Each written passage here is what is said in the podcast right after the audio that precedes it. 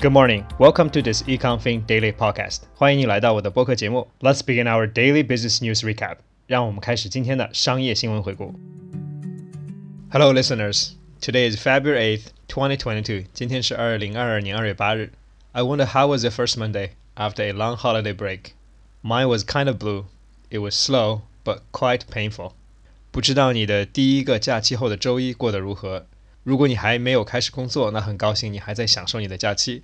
但可能很多朋友也和我一样，有点略微的不适应。希望我们都能慢慢的步入轨道。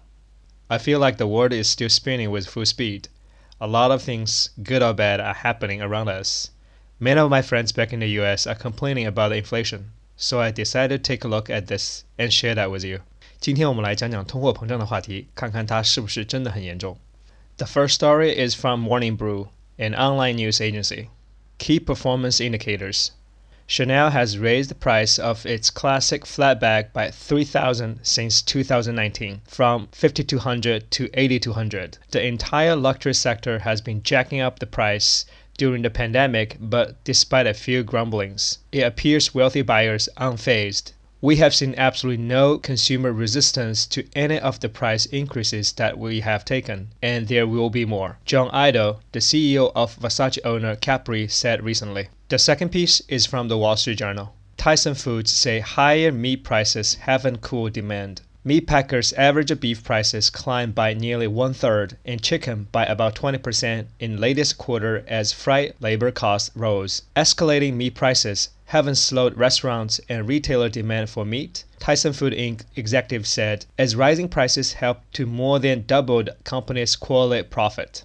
The third story is from Reuters. Gold gains as inflation risks boost safe haven appeal. Gold prices climbed to a more than one week high on Monday, supported by inflation worries and the lingering geopolitical risks as markets awaited key U.S. inflation data for cues on the Federal Reserve's interest rate hike trajectory. The fourth story is published by Financial Times. ECB rate expectations sting Greek and Italian government debt. Signs of more aggressive stance on inflation from European central banks dent bond prices. The last one is from Guardian. UK beer prices pushed up by vicious circle of costs, says Cobra founder. Lord Bilimoria joins chorus of business leaders warning that consumers will face more price rises. Beer drinkers are going to have to pay more for their pints because of the industry face a vicious circle of certain costs, the founder of Cobra Beer said. That's all for today's news story. 你可以在今天的 show notes 里找到这些新闻的摘要，也可以参考同名公众号里的完整版。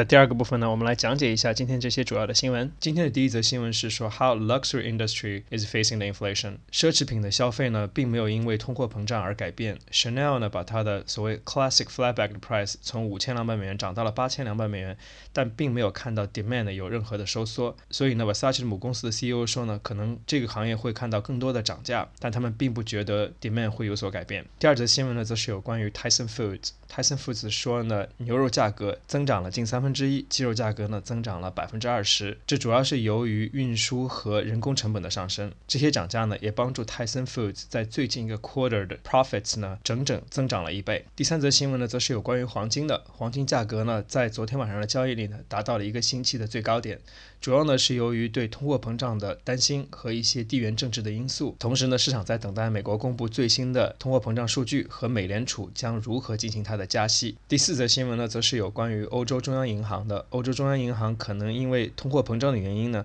会采取更鹰派的措施，这对意大利和希腊政府债呢产生了比较负面的影响。这两个国家债券的价格呢都出现了下跌。最后一则消息呢，则来源于英国的《卫报》，它引用了一个啤酒品牌的 founder，他说呢，由于通货膨胀的原因呢，啤酒价格呢将不断的上升，所以呢，消费者也将付出更多。希望这些简短的讲解能帮助你更好的理解前面的新闻朗读。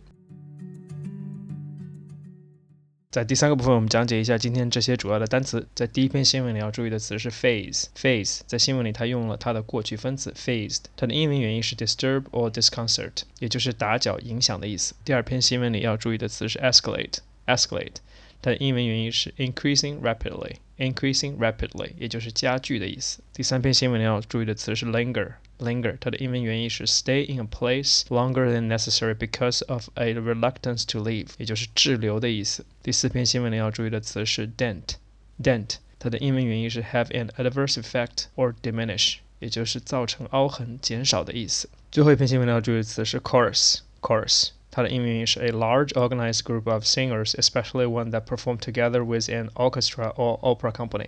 原意是合唱团，但这里是指意境相仿的一群人。你可以参考今天 show notes 里的解释，这样能帮助你更好理解前面的新闻朗读。That's all for today's program. Thank you for listening, and I will see you tomorrow. 非常感谢你的收听，我们明天再见。